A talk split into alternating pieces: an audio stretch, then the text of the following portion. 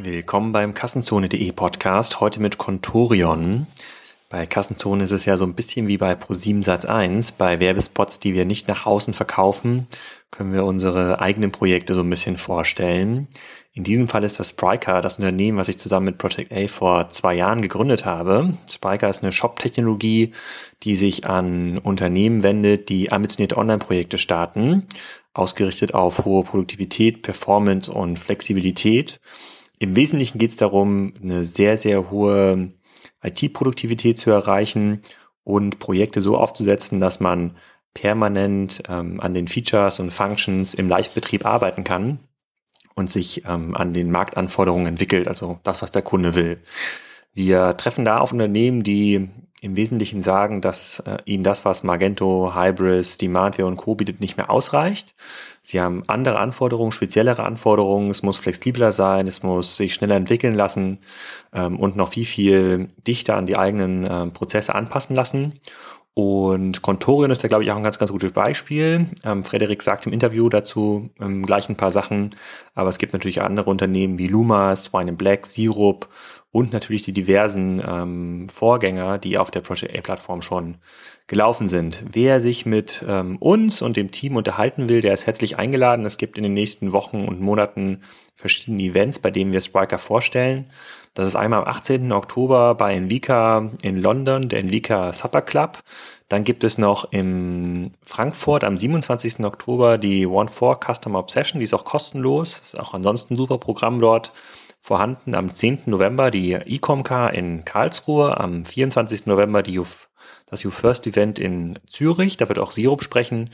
Und am 30. November äh, präsentieren wir zusammen mit unserem Partner MediaWave Spriker einmal in München. Also wer sich immer schon mal gefragt hat, wie das mit Spriker funktioniert, was das für Projekte sind und was diese Projekte für Anforderungen haben, der ist da herzlich eingeladen, sich das mal anzuschauen. Alle anderen, die dazu keine Zeit haben, die können sich diverse Blogposts zu Spriker durchlesen und natürlich auf der Webseite www.spriker.com alle neuesten Infos ähm, runterladen. Die Events sind dort auch verlinkt.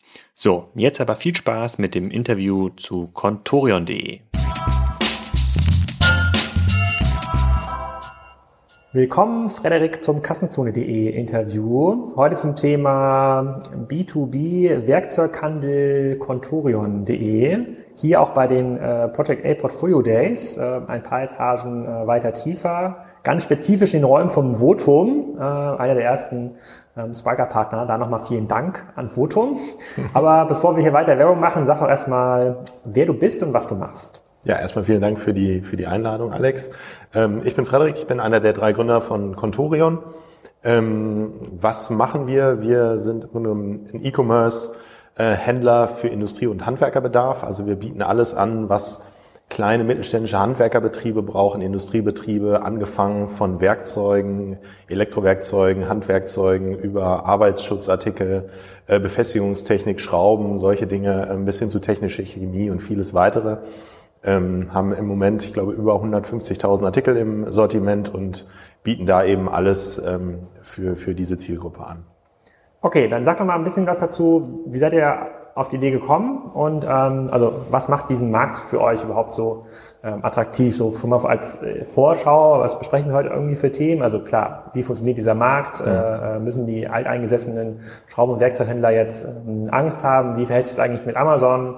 Ähm, wie technisch getrieben ist das ähm, Ganze? Du hast ja eben auf dem Portfolio der schon paar Sachen gesagt, aber so, dass wir versuchen am Ende des Tages die Frage zu beantworten, kann das eigentlich jeder machen? Ne? Ist das sozusagen ist ein No-Brainer-Business mhm. äh, oder steckt da schon ein bisschen mehr ähm, dahinter? Ja. Genau, aber sag einfach, wie bist du überhaupt auf diese ähm, Idee gekommen mit also, Project zusammen? Also mein Mitgründer äh, Richard und ich, äh, wir haben beide so eine gewisse Verbundenheit zu dem Markt. Meine beiden Eltern sind Architekten und ich bin dadurch so ein bisschen auf dem Bau groß geworden. Richard ist es eher der, der Hintergrund, ähm, dass er Maschinenbau studiert hat und da eben sozusagen schon selber an der Werkbank gestanden hat. Ähm, und ähm, dann war es im Grunde genommen doch ein relativ analytischer Ansatz, dass wir uns diesen Markt angeguckt haben, der irgendwie A, sehr, sehr groß ist, was viele gar nicht wissen, der B, sehr, sehr fragmentiert ist. Also in, in, in Deutschland ähm, kann man den Markt so auf, auf 30 Milliarden ähm, Euro äh, schätzen, in Europa so knapp 130. Aber ähm, okay, aber also was ist euer Markt? Wenn, also ja. wenn, wenn, wir über Marktgrößen reden, dann reden wir zum Beispiel im, äh, weil wir es letztens hatten in dem Podcast über so Möbel und Living, ne? Mhm. also Wohnmöbel, Accessoires, das sind so 40 ja. Milliarden Endkonsumenten. Marktumsatz. So, wie definierst du denn 30 Milliarden in ja. dem Bereich, in dem ihr tätig seid?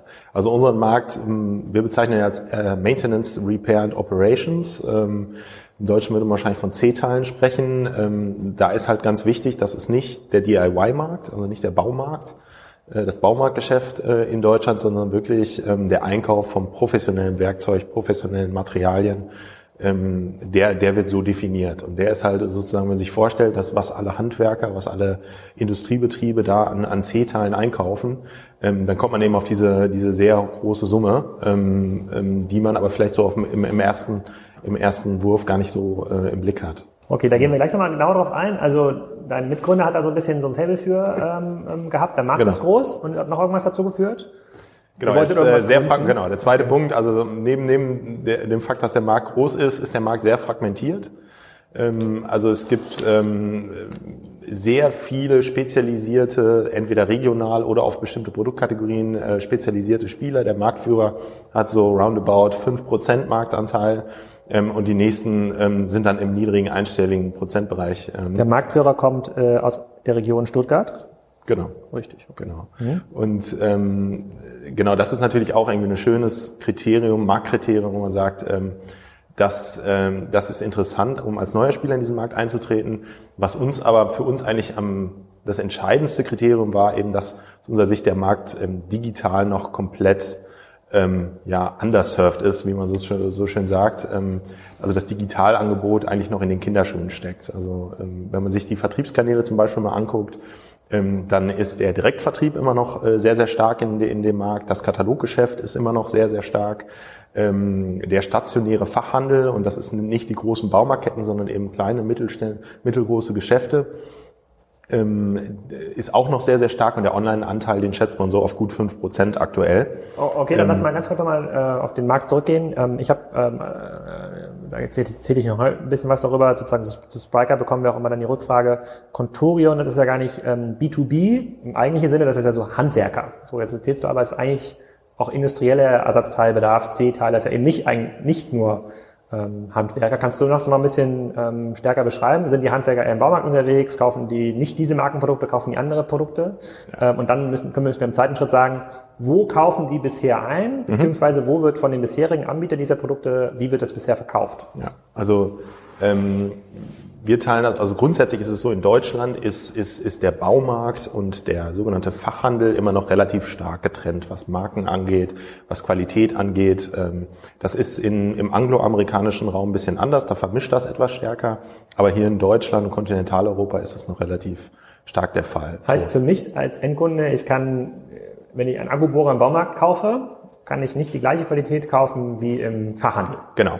Also zum Beispiel eine Marke, die wir führen, Festool, ähm, äh, eine unserer stärksten Marken, ähm, die gibt's einfach nicht im Baumarkt. Genau. Also die, die wenn weil ein selektives, die das nicht wollen? Nee, weil, weil die Marken das nicht wollen, weil ah. die ein selektives Vertriebsmodell ähm, ähm, verfolgen und ähm, da eben über den Fachhandel gehen. Genau. Und hat dann Festool, ich weiß das von anderen Marken, wie zum Beispiel Bosch, die haben ja so eine Profimarke und äh, genau. eine Endkonsumentenmarke. Haben, haben das, ist, das, ist das gängig? Hat Festool auch sowas, sozusagen den Akku vor, Akkuschrauber für den Haushalt? Oder gibt es die nur im äh, Profibereich? Festool ist eine, ist eine reine Premium-Marke. Bei Bosch ist es genau so, dass es die grüne Linie gibt, äh, die, die es bislang äh, im Baumarkt bzw. überall gab.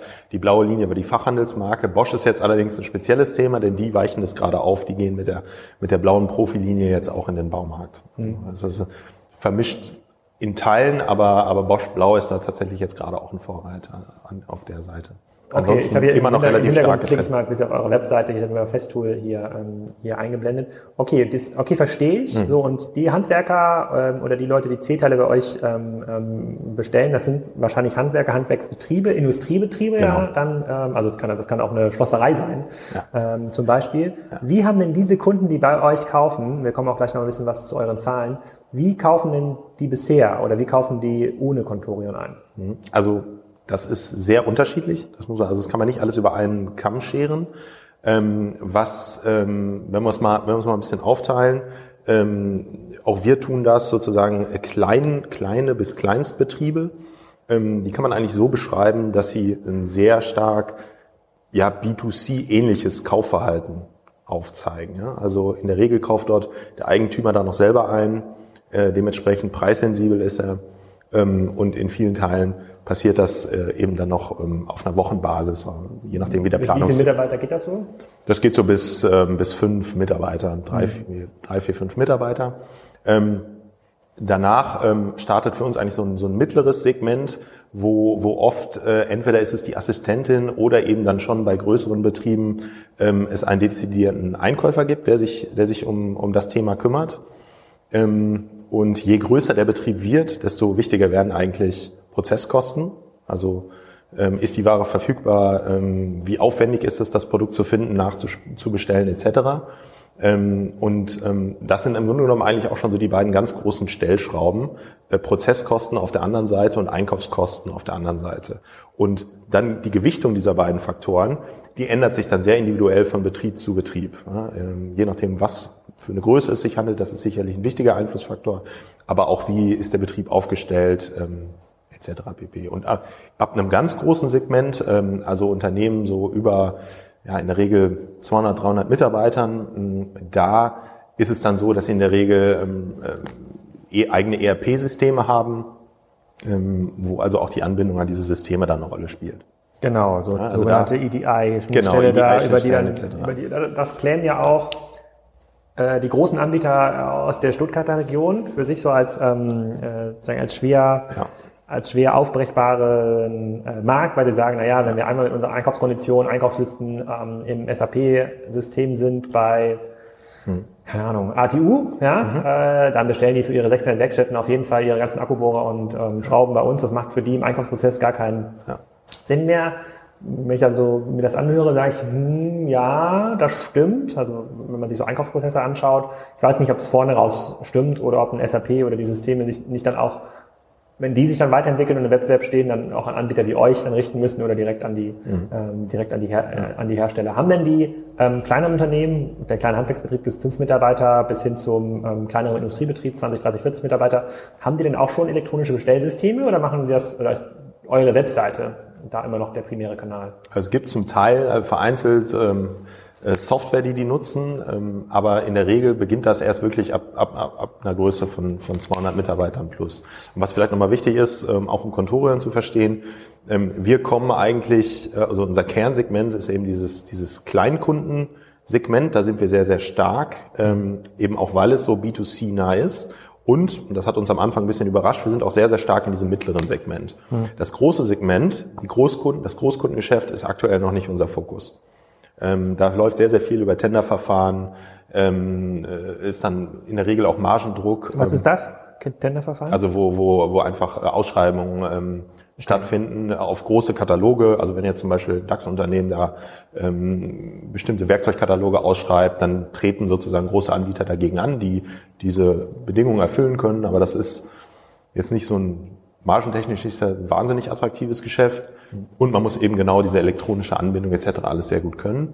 Ähm, und deswegen haben wir das erstmal für den, für den Anfang, für den Start jetzt ähm, ein bisschen ausgeklammert. Ähm, das ist nicht unser, unser, unser, unser Kernsegment. Okay, bevor wir noch so ein bisschen nachbauen im Bereich äh, Markt und äh, Sortimente, kannst du mal ein bisschen sozusagen Key Facts äh, äh sagen? Gibt es euch noch im nächsten Jahr sozusagen, macht ihr, seid ihr habt ihr schon die 100.000 Euro Umsatzmarke geknackt, ja. so ist das mehr als für eine Webseite. Also wir sind äh, im, im Sommer 2014 gegründet worden und sind dann mit unserer ähm, mit unserer Webseite ähm, im August 2014 live gegangen, also jetzt gut zwei Jahre ähm, am Markt, ähm, sind mittlerweile über 100 Mitarbeiter, ähm, machen dieses Jahr einen signifikant äh, zweistelligen Millionenumsatz und ähm, genau haben auch gerade eine größere Finanzierungsrunde abgeschlossen. Also insofern ist eigentlich alles das gegeben. Heißt, um bis ins Weihnachtsgeschäft kommt ja auf jeden Fall.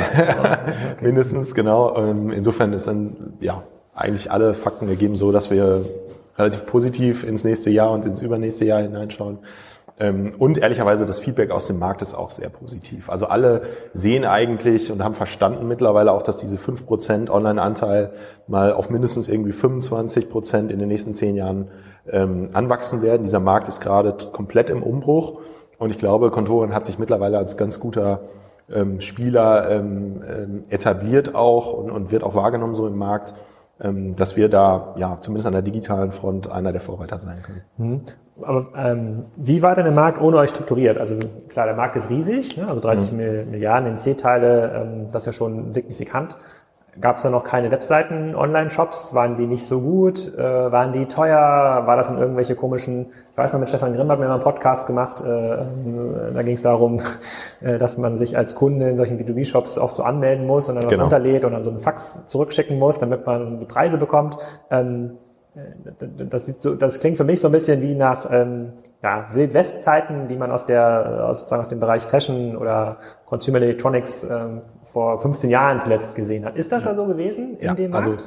Genauso haben wir es auch wahrgenommen. Also als wir vor zwei, bevor wir das Projekt gestartet haben, haben wir einfach mal nach Schrauben gegoogelt und hatten wirklich irgendwie eine Zeitreise zurück in die 90er Jahre. Ach, direkt mal hier und, parallel äh, hier für die Zuschauer. Ich hoffe, da sieht äh, gut aus. Das und, haben wir nicht abgesprochen, äh, das müssen wir dazu sagen. Ich und ähm, genau, wir haben dann einfach auf ein digitales Offering ähm, getroffen, ja, wo wir auch gedacht hatten, dass das äh, das ist nicht zeitgemäß. Ja? Also genau, das, das Anmelden in B2B-Shops, ähm, Usability, ähm, Produktdarstellung etc., ähm, wo wir ja auch äh, mit dem Project A-Hintergrund aus der B2C-Welt schon ein ganz anderes Professionalitätslevel gewohnt sind. Okay, das ist, das ist die Position 1 für äh, organisches SEO für genau. amschrauben.de, geile Domain.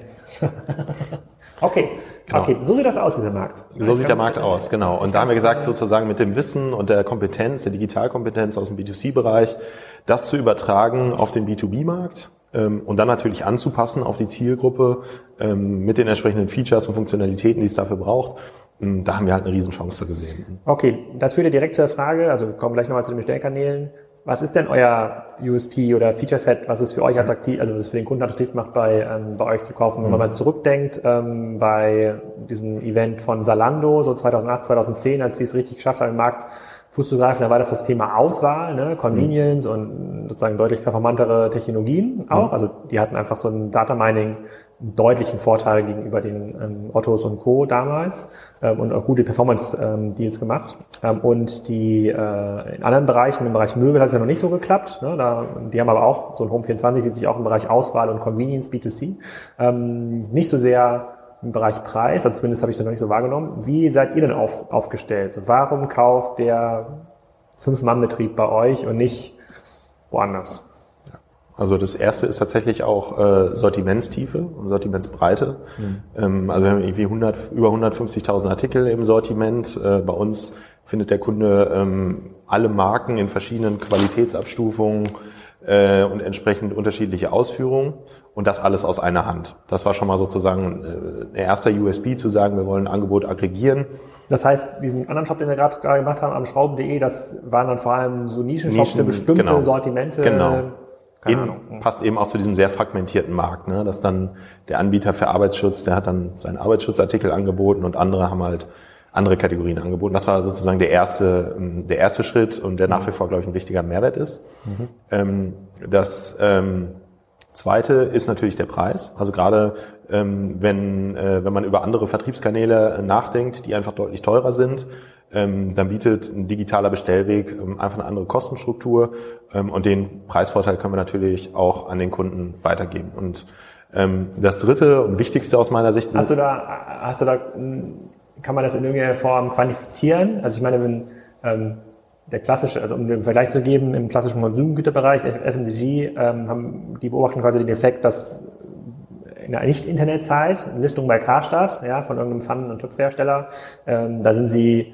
in der Regel an UVP geblieben. Ja, so haben quasi ähm, äh, ein gutes Geschäft für beide, für den Händler und für den, äh, für den Hersteller. Und in der Sales-Saison sind dann mal sozusagen 10, 20 ähm, Prozentpunkte ist das mal runtergegangen. In der Online-Welt, in der Amazon-Welt sind viele äh, klassische Hersteller ähm, liegen so zwischen 25 und 45 Prozent gegenüber dem UVP. Ne? Also UVP eigentlich ja keine ähm, Relevanz mehr hat. Wie ist der Unterschied bei euch? Also wenn ich jetzt bei Contorion ein Festool-Produkt kaufe, versus einem klassischen Wettbewerber, der noch eine Webseite hat? Kann man das überhaupt so messen?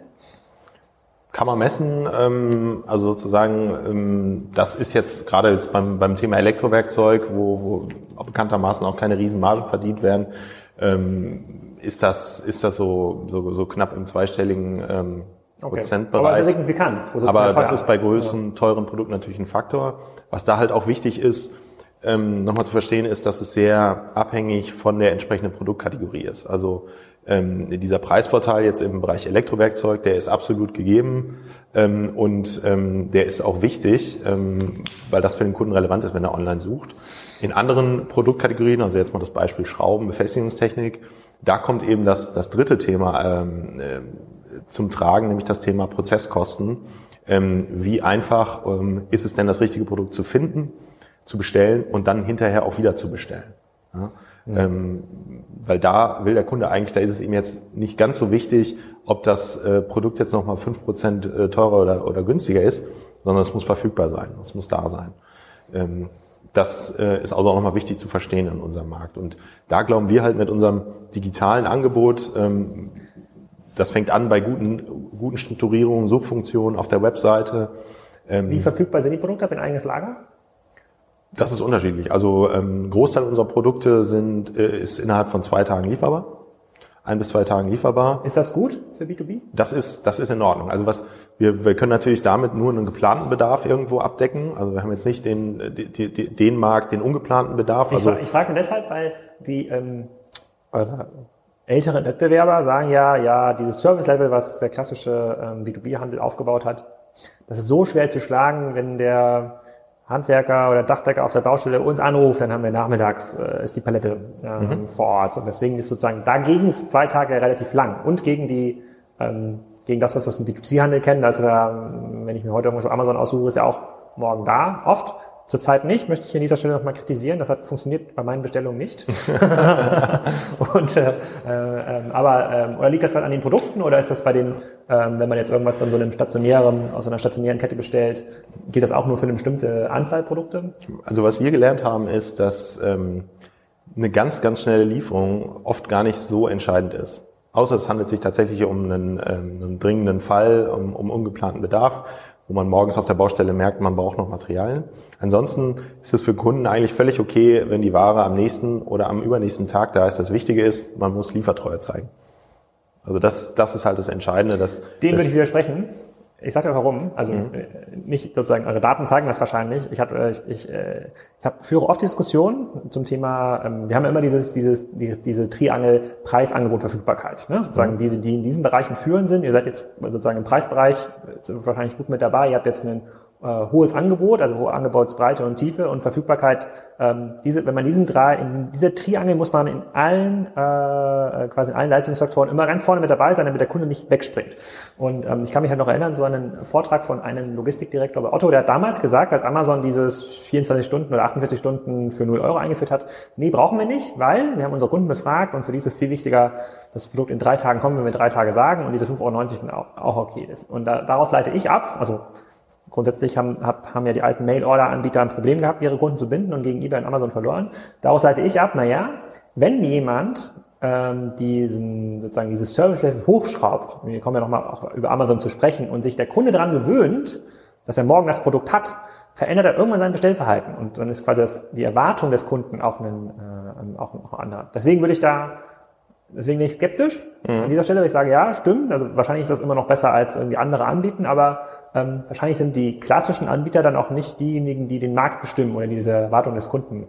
Also wie gesagt, bestimmen. unsere, unsere Erfahrung zumindest für Status Quo jetzt ist so, dass dass äh, eine Lieferzeit von ein bis zwei Tagen für, die, für unsere Kunden absolut okay ist. okay. Und äh, hast natürlich recht, wenn jetzt irgendwie andere Logistikmodelle kommen, andere ähm, andere Modelle, wo innerhalb von wenigen Stunden geliefert werden kann, dann ist das was anderes. Aber wie gesagt, es bedient auch einen unterschiedlichen Bedarf, nämlich den ungeplanten eher. ne, Wo, Ja. wo mir morgens auffällt, oh, ich brauche noch die, die fünf Pakete Schrauben. Und dann ist die Alternative, schicke ich einen, äh, schicke ich einen Angestellten oder fahre selbst irgendwo hin ähm, und kaufe das, was mich Zeit kostet, oder kriege ich es irgendwie in drei Stunden zur Baustelle geliefert. Das ist natürlich ein spannendes Segment, aber es ist natürlich nochmal ein ganz anderes Business, wo wir im Moment noch gar nicht drin sind. Okay. Ja, wir haben ja dieselbe Mutter, Muttergesellschaft. Insofern werden wir da, ich glaube, dieses Thema werden wir, also es interessiert mich persönlich sehr, wie sich ja, wie diese Erwartungshaltung in diesem Markt ähm, verändert. Aber kommen wir noch mal so ein bisschen zu euren ähm, Kunden. Du hattest gesagt, ihr seid im sechsstelligen, ihr habt so eine sechsstellige Anzahl von Kunden, ähm, die, ähm, wo kommen, also A, sind die treu, die Kunden? Ich habe ja vorhin in meinem Vortrag hier erzählt, in einem B2C-Business ist es, wird es immer schwerer, ja. die Kunden zu binden. Also Kundenloyalität ist, äh, ist eine Bitch. Und ähm, wie, woher kommen die eigentlich? Also findet ihr die tatsächlich über Leute, die ein, Schrauben eingeben bei Google oder sind das Empfehlungen oder sind das, keine Ahnung, doch Paketbeileger, ähm, so wie im klassischen Business? Also wir, ähm, unsere Kundenakquise läuft ähm, vorwiegend über die klassischen Online-Marketing-Kanäle. Also ähm, ganz plakativ gesagt, der Kunde sucht ein Produkt bei Google und dann findet er Contorion und da, darüber wird er dann in der Regel Erstkunde. Das ist irgendwie so unser erster Schritt. Damit haben wir natürlich auch einen gewissen Filter, dass wir, dass wir eine Kundenbasis haben, die eine gewisse Digitalaffinität ja. mitbringt. Das ist ja voll äh, cool. Im B2C-Bereich gibt es das ja gar nicht mehr, diese Beispiele, die heute noch so äh, wachsen können. Ist ja wirklich so. Genau, also ja. ja, und wir, wir merken das also auch, dass ähm, eben auch auch eine ältere Generation diese diese Kanäle jetzt nutzt und dann Contorion findet, ähm, dann beginnt eigentlich unsere Arbeit. Das muss man auch ganz ehrlich sein. Und das dann ab dann unterscheidet uns äh, unser Modell sich auch von B2C-Modellen, denn äh, man stellt sich jetzt den Tischlereibetrieb vor, der bei uns einmal eine Festool-Maschine vielleicht gekauft hat. Ähm, den wollen wir jetzt an uns binden und dem wollen wir eigentlich zeigen, hey, ähm, wir haben alles für dich, ähm, alles, was der Tischler braucht, ähm, ähm, mit einer guten Verfügbarkeit, zu einem guten Preis äh, breites ähm, Sortiment ähm, und wollen ihn dann von uns überzeugen. Und da haben wir gemerkt, dass unser Pitch gegenüber diesen etablierten ähm, äh, Vertriebskanälen, dass der funktioniert. Ja? Ähm, und hm, warte mal, äh, komm, da komme ich gleich nochmal zu. Ähm, ganz kurz die Kundenkanäle mal abschließen. Also im Wesentlichen Performance, also Performance Marketing, klassische mhm, Kanäle. Mhm, genau. Ähm, habt ihr so markenbildende Kanäle oder ihr, äh, so Social Media, TV-Werbung, würde das für euch funktionieren? Ist das irgendwas, was ihr macht? Also wir machen da kleinere Tests. Ähm, aber das ist, ist noch nicht signifikant. Und was wir merken, das Suchvolumen in unserem Bereich ist so groß, ähm, dass wir eigentlich konstant eine signifikante Menge an Neukunden akquirieren können. Mhm. Das ist im Moment nicht unser Engpass. Also neue Kunden zu gewinnen ist nicht, nicht der Engpass. Wo wir uns darauf konzentrieren, ist genau dieser zweite Schritt, über den wir da gerade gesprochen haben. Das hört man gerne. Das hört man ähm, so selten heutzutage. Genau. Aber die, okay, dann, dann, dann gehen wir nochmal auf die Kundenbindung, also ja, sozusagen euer, genau. euer CRM. Das habe ich noch nicht verstanden. Also der Handwerker hat, der hat jetzt äh, nach dieser bestimmten Festomaschine gesucht oder irgendwie nach Kapp- und Gärungssäge und äh, ähm, hat dann was von Metabo gekauft. Äh, doch, habt ihr auch.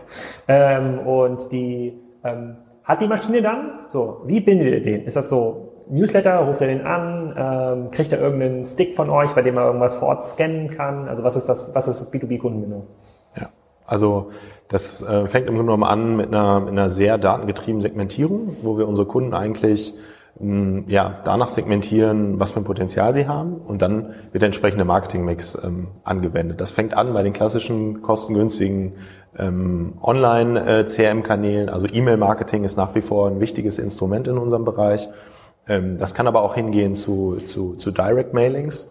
Ähm, und was bei uns auch, äh, was äh, sehr gut funktioniert hat, ist ähm, das Telefon. Also wir haben, und das ist auch ein ganz wichtiger Baustein von Contorion, wir wollen für Kompetenz stehen. Ähm, das soll sich zum einen zwar auf der Website widerspiegeln, aber wir haben tatsächlich auch Angestellte, die einfach Ahnung von unseren Produkten haben. So, und das heißt, dann ähm, kann es halt sein, dass der Tischlereibetrieb auch mal von unserem äh, Mitarbeiter angerufen wird ähm, und der ihm dann einfach mal, der uns natürlich auch nochmal vorstellt, ihm nochmal erklärt, warum Contoro eine Alternative sein kann und ihm vielleicht auf sein Produktspektrum auf sein Produktspektrum, was er regelmäßig einkauft, einfach nochmal ein, noch ein Angebot macht, wo er dann, wo der Kunde dann vergleichen kann. Da gehen wir dann in dem Moment eigentlich in, erst in Konkurrenz mit den klassischen etablierten Offline-Spielern. Also Erstkundenakquise, im klassischen Online-Marketing mit der, gegen die Online-Konkurrenz. Im, äh, in der, im, Im CRM gehen wir dann eigentlich in die Konkurrenz mit den etablierten Spielern. Okay, bevor wir nochmal zur Online-Konkurrenz mit A kommen, die ähm, Ihr habt ja gerade einen, äh, ein stationäres Geschäft eröffnet und nährt damit natürlich wieder, das ist natürlich schwierig für mich bei diesen Vorträgen, nährt damit natürlich wieder die Hoffnung auf die Rückkehr und Rückbesinnung ja. des stationären ja. Handels. Jetzt sagt mal, warum habt ihr das gemacht? Ja. ja und quält mich damit. Äh. Und was denn, das ist jetzt noch nicht so lange, ne? Seit ein paar ja, genau. Wochen. Genau. Jetzt, ja, was sind so die ersten Erfahrungen, was sind die Ziele da? Ja. Also ähm, wir haben das Ladengeschäft aus verschiedenen Gründen äh, eröffnet. Der wichtigste ist, dass wir näher an den Kunden herangehen wollen. Mhm. Also für uns, ähm, ähm, wir machen das ja auch in der Online-Welt so, dass wir alles zunächst einmal verproben, äh, mit dem Kunden, bevor wir es in irgendeiner Form ausrollen. Ähm, und da haben wir gemerkt, das persönliche Gespräch mit dem Kunden ist extrem wertvoll. Da können wir extrem viel von lernen. Ähm, und da ist natürlich unser, unser Ladengeschäft jetzt einfach ja, eine wahnsinnige Informationsquelle für uns. Das ist der erste wichtige Punkt. Der zweite wichtige Punkt ist, es ist natürlich ein Marketinginstrument. Ähm, und das müssen wir jetzt über die Zeit messen. Irgendwo so ein Randgebiet von Berlin, oder? Genau, in, in, in Steglitz, äh, Steglitz, gegenüber vom großen Baumarkt. Äh, ah, sehr klug. Genau, haben wir quasi den, den Hat sich der Baumarkt bestimmt gefreut, dass Sie da sind. Das Fachhandelsgeschäft ja. eröffnet. Ähm, Genau, und äh, genau, in zweiter Instanz ist es ein Marketinginstrument. Also für uns wird spannend zu sein, A zu messen, ähm, wie funktioniert Neukundenakquise über das stationäre Geschäft und die Kunden danach in den Online-Kanal ähm, zu lenken. Das ist, der, das ist die eine Richtung und die andere Richtung, die... Ah, okay, und dann spielt auch die Baumarktnähe eine Rolle, weil da sind ja potenziell auch ähm, eure Kunden, also sozusagen auch Kleinstbetriebe, Handwerker, die sich dort eindecken, die mal sagen, okay, Contorian habe ich schon zwei, drei Mal gesehen, habe ich im Branding, hatte ich schon, habe ich mitbekommen, Schau ich da mal rein, die gibt's ja wirklich, ist, äh, die, die haben echte Produkte. Okay, das kann ich nachvollziehen. Das, dann macht ja so eine Baumarktnähe auch total viel, äh, total viel Sinn. Und genau. dann ist es ja, also Tarek sagt ja immer hier mit Edited, das ist so wie ein SEA-Kanal. Ja, genau. Ähm, ähm, für also, ihn, so seht ihr es dann auch? Das ist, genau, das ist ein wichtiges, äh, wichtiges Element, die, die, die Akquisefunktion, aber auch in der Kundenbindung. Und das haben wir eigentlich jetzt in den ersten Wochen am stärksten gemerkt, ähm, dass unsere Kunden in dieser Region sich wahnsinnig drauf gefreut haben auf die Öffnung des Ladengeschäfts ähm, weil es dann natürlich auch die Möglichkeit gibt, Produkte vor Ort, äh, Stichwort ungeplanter Bedarf, wird dann relevant. Ähm, also ich habe in der, in der, in, im Umkreis eine Baustelle, kann äh, zumindest auf meinen schnell drehenden Top-Produkten die Bedarfe dort vor Ort decken. Was habt ihr da für Produkte? Oder wie groß der Laden? Wir haben im Grunde genommen die, die ähm, wir haben da 600 Quadratmeter, das heißt nur die absoluten ähm, ja, Rennerprodukte. Plus Lager? Oder? Plus, plus, noch ein, plus noch ein Lager dazu, genau. Ähm, damit können wir natürlich nicht unser, unser Sortiment, was wir online anbieten, abdecken, aber die, die Kernprodukte sind vorhanden. Und man kann natürlich dann in einem zweiten Schritt auch wieder Stichwort Kundenbindung ähm, Logistikkonzepte verproben. Ja, also Stichwort äh, Abholung im Shop, Stichwort äh, Belieferung ähm, am Same Day etc. pp. Das heißt, ja, insgesamt um das, er, er werde das niemals Multichannel nennen, dann, um äh, das, äh, um das, um das sozusagen auf den Punkt zu bringen, für uns ist es ein, ein, ein, ein ganz wichtiger Test einfach, wo wir wahnsinnig viel lernen können. Ähm, das werden wir uns anschauen und dann werden wir entscheiden, ähm, ja, was sozusagen die nächsten Schritte sind. Okay, aber wenn, also wenn diese beiden Sachen aufgehen, also Market, also Neukundengewinnung, das finde ich schon, das ist eine ziemlich schlaue Strategie, finde ich. Ähm, das heißt jetzt aber nicht, dass ihr automatisch äh, so eine krasse Distribution äh, fahrt stationär irgendwann mal, äh, wie das jetzt der äh, eure alten Vorbilder ähm, tun. Also das, das hätte ich dann zum Beispiel nicht verstanden. Jetzt zum Thema Neukunden, das finde ich sehr schlüssig, insbesondere wenn vielleicht günstige Flächen zur Verfügung stehen äh, und das Thema Logistikkonzepte ist auch äh, macht auch extrem viel Sinn. Okay, ähm, was sozusagen ein bisschen zur also Kundengewinnung haben wir, Kundenbindung ähm, haben wir auch. Und das ist ja immer so, eine, so der dritte Frageblock, so im Thema Kundenentwicklung und auch Margenentwicklung.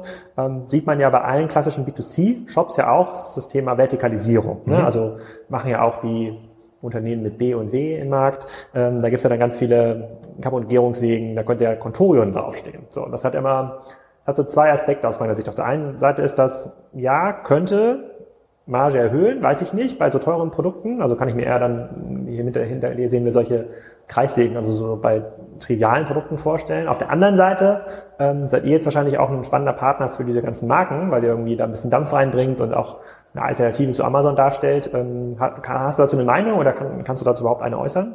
Ja, also ähm, da ist wiederum, glaube ich, der Vergleich zu Zalando gut, denn ähm, wir arbeiten sehr erfolgreich mit großen Marken zusammen, die vernünftig und qualitativ hochwertig dargestellt werden wollen im Internet. Und da bieten wir aktuell einfach eine sehr gute Möglichkeit, ähm, dass man ähm, solche Fachhandelsmarken über uns ähm, sag ich, auf einem sehr professionellen Niveau und in, und das ist uns wichtig, in enger Abstimmung mit den Herstellern darstellen kann. Also wir haben einen extrem engen Draht zum Beispiel zu Festool.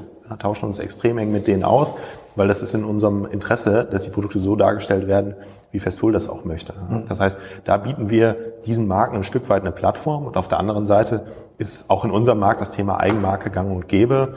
Ähm, ist dann ja auch bei Zalando irgendwann ein Thema geworden. Ähm, das, das ist jetzt nicht, noch frei, müsst ihr mal gucken. da ist, äh, das ist jetzt nicht so sehr im Elektrowerkzeugbereich, also wird jetzt nicht die Konturen Elektrowerkzeuge geben. Ähm, Aber genau im Bereich Verbrauchsmaterialien und so okay. ähm, ist, ist das natürlich. Ja, macht auch, es macht halt auch mega viel Sinn. Ja. Frage ist, also wenn überhaupt Marge drauf ist, äh, wenn sich da überhaupt genau. was irgendwie ähm, sinnvoll, ähm, ähm, sinnvoll, sinnvoll hebeln lässt.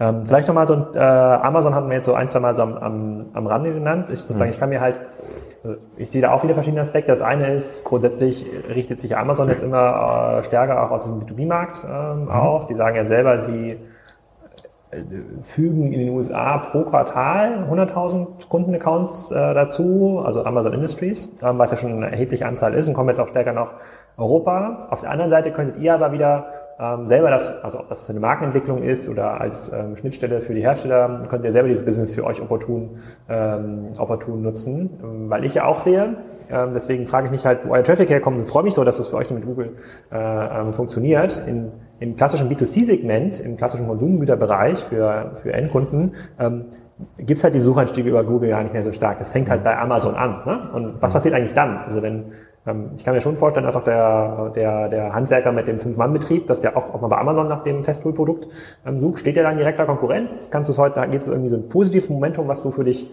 äh, nutzen kannst. Ich glaube, argumentatorisch ist es, habt ihr das gewonnen. Ne? Sozusagen Amazon ist immer der schlechte, böse, äh, Margen kaputtmachende, so, das ist, glaube ich, easy, da Kooperationen äh, einzugehen. Aber könnt ihr es auch für euch nutzen? Ja, also ich, äh, also vielleicht fangen wir mal so an. Grundsätzlich ist und wird Amazon ein, ein starker Konkurrent sein. Ähm, die Frage ist, ähm, schaffen wir es, wie es auch Zalando geschafft hat, in ihrem Vertical, also für eine bestimmte Zielgruppe, das bessere Angebot zu bauen. Also so wie Zalando es geschafft hat, für ähm, junge, ähm, fashion-interessierte Frauen ein, ein, ein, sehr, sehr interessantes und, und gutes Shopping-Erlebnis zu schaffen, schaffen wir das für den Handwerker. Wir glauben, sind ganz oder, stark... Oder, oder für mich. Ich gehöre nicht in diese Beschreibung. also, also und da ist, da ist die Frage, ähm, ähm, das fängt zum, das fängt beim Sortiment an, ja, wo wir glaube ich in einer sehr guten Position aktuell sind, dass wir einfach ähm, eine sehr gute Beziehung zu den großen Marken aufgebaut haben.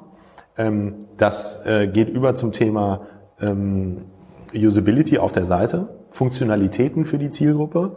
Stichwort Nachbestellung, da stehen wir ehrlicherweise auch noch ganz am Anfang auf Technologieseite, wo wir einiges entwickeln werden, was genau für diese Zielgruppe relevant ist. Ähm, wie funktionieren die Einkaufsprozesse, wie kann ich mich da andocken, etc. pp. Und das dritte ist Fachkompetenz. Also man unterschätzt es, glaube ich, echt stark, insbesondere im B2B-Markt. Ähm, wir merken gerade, das Telefon spielt an bestimmten Punkten in der Customer Journey einfach noch eine sehr, sehr wichtige Rolle. Und wenn der Kunde dann merkt, da ist jemand, der Ahnung hat von den Produkten, der mich richtig beraten kann, das kreiert eine wahnsinnige Kundenloyalität. Und da ist die Frage. Aber machen das denn nicht die alten Unternehmen, die jetzt angegriffen werden, das klären die doch für sich. Absolut. Aber da, das ist eigentlich, da verbinden wir das Beste aus beiden Welten. Also zum einen die Produktkompetenz, die die etablierten Spieler auch haben, dass die Sortimentsqualität etc. Äh, mit der Digitalkompetenz auf der anderen Seite. Das bringen wir zusammen, ähm, so wie es Zalando im Modemarkt im Grunde genommen auch gezeigt hat. Ja. ja. Und da glauben wir, ist da, diese Kombination, da glauben wir sehr stark dran, mhm. dass man für, für dieses, für dieses Vertical ähm, ein gutes Angebot schaffen kann, was sich dann auch differenziert zu einem. Mhm. Ja, kann ich mir vorstellen. Also ich glaube, der, ich jetzt Contorion sozusagen Controlling-Strategie entwickeln müsste. Ich glaube, der Hebel wird wahrscheinlich so in Mehrwertdiensten so als, um Infrastruktur drumherum sein, wenn man den Kunden einmal hat. Keine Ahnung, was genau. das ist. Ich baue auch das Rechnungstool für den Handwerker oder ein Planungstool für den Nägelverbrauch oder keine Ahnung, irgendwas, was den halt irgendwie so bindet, was halt für sozusagen was für so Multi-Brand, so Multi-Category-Anbieter wie Amazon einfach sehr, sehr, das merkt man ja jetzt schon. Ne? Ich meine, die Suche von Amazon ist ja jetzt schon komplett überlastet mit B2C-Produkten. Also genau. ist halt überhaupt nicht mehr in der Lage, sinnvoll zu, äh, sozusagen sinnvoll zu skalieren. B2C, äh, B2B ist ja nochmal eine ganz andere ähm, ähm, Ebene, was uns aber auch nochmal zu dem Thema Technik ähm, führt. Die, ähm, wir müssen hier eigentlich an dieser Stelle auch mal ein bisschen danken aus äh, Spiker-Sicht. Ihr führt auf jeden Fall zu äh, reger Nachfrage äh, bei, bei, uns aus dem, äh, aus dem B2B-Segment, äh, weil viele Unternehmen am Schrauben.de oder auch, äh, auch ein Berner oder andere setzen ja sehr, sehr klassische alte Technologien an, äh, um online zu machen, die nicht so gut funktionieren. Ähm, ihr habt das jetzt aus einer, auf der, ähm, auf der iPhone Z-Version gemacht, die noch bei Project A entstanden ist. Ähm, die haben wir dann sozusagen zu Spriker umgebaut.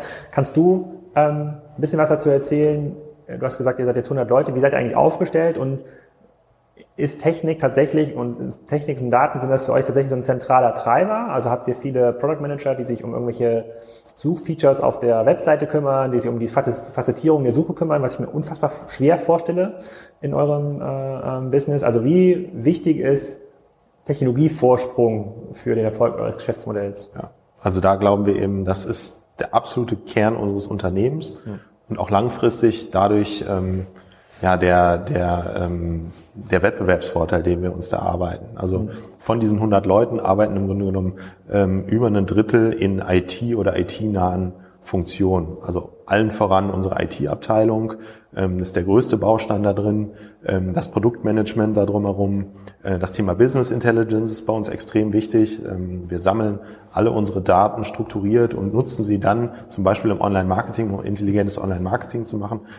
Online-Marketing selber ist die nächste Kernkompetenz, die wir in-house haben. Das ist alles sehr, sehr technikgetrieben. Und wir sind davon überzeugt, dass wir nie fertig sind mit unserer IT-Entwicklung. Ich glaube, das ist auch was, was bei etablierten Spielern oft noch ähm, so eine falsche Denke ist aus meiner Sicht, dass man so denkt, man macht ein IT-Projekt, ähm, dann habe ich das abgeschlossen und dann kann ich mich aufs Geschäft konzentrieren.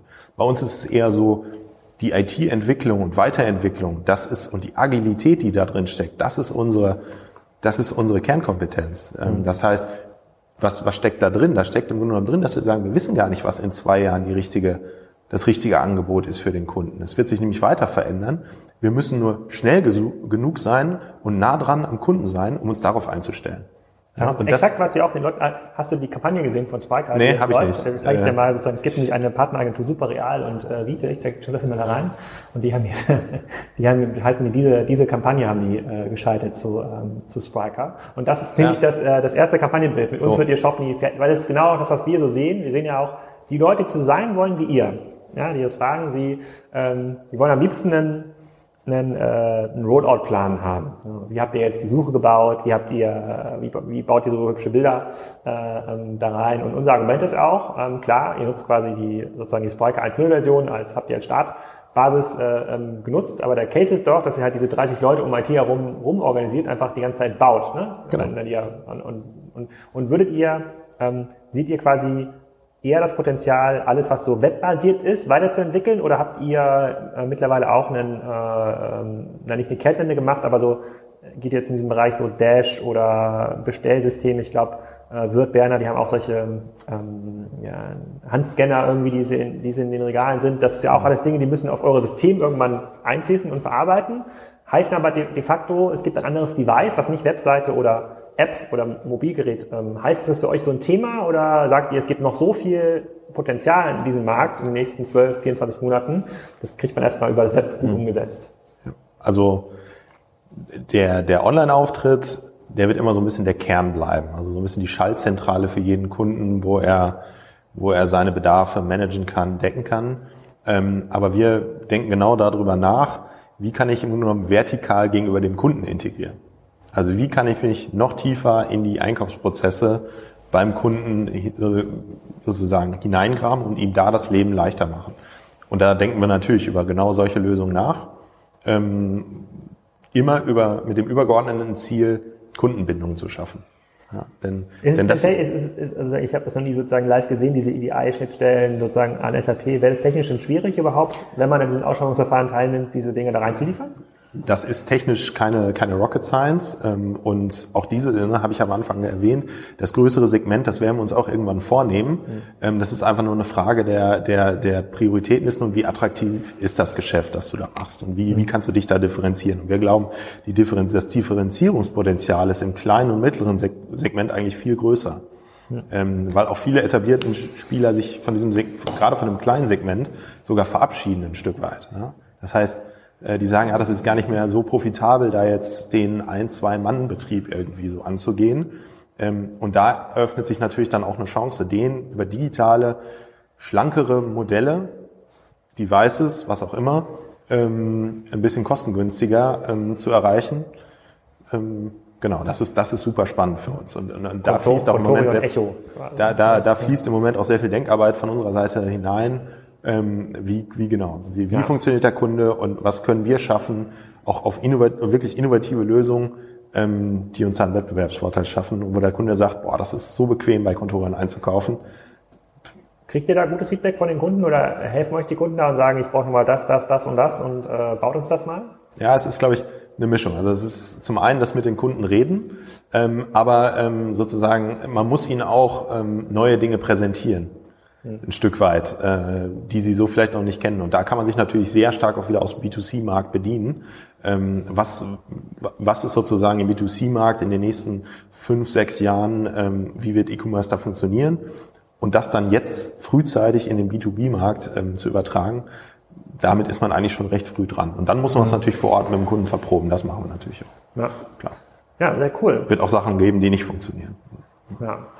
Ja, extrem, extrem spannend. Also, also mich hat am meisten überrascht, also tatsächlich, was das, das für euch dieser klassische Performance-Marketing-Kanal noch so gut äh, funktionieren.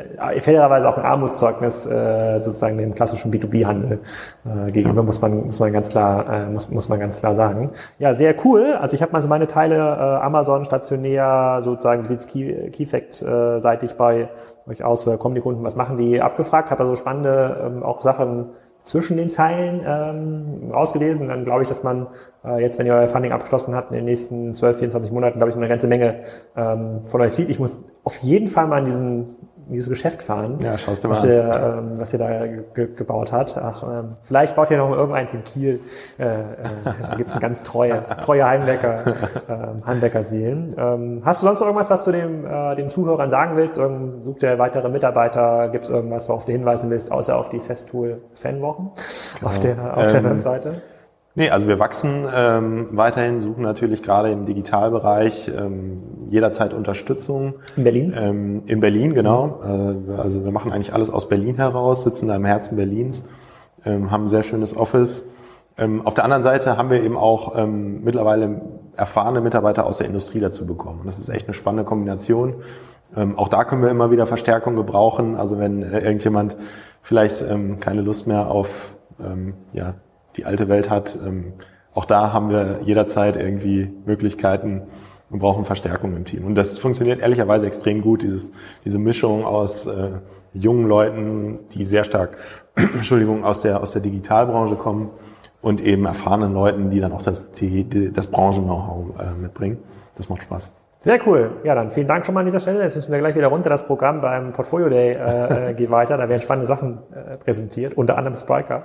Ähm, und ähm, genau, dann sollten wir gleich mal einen Termin in eurem Laden vereinbaren. Vielen Dank. Alles klar. Danke, Alex.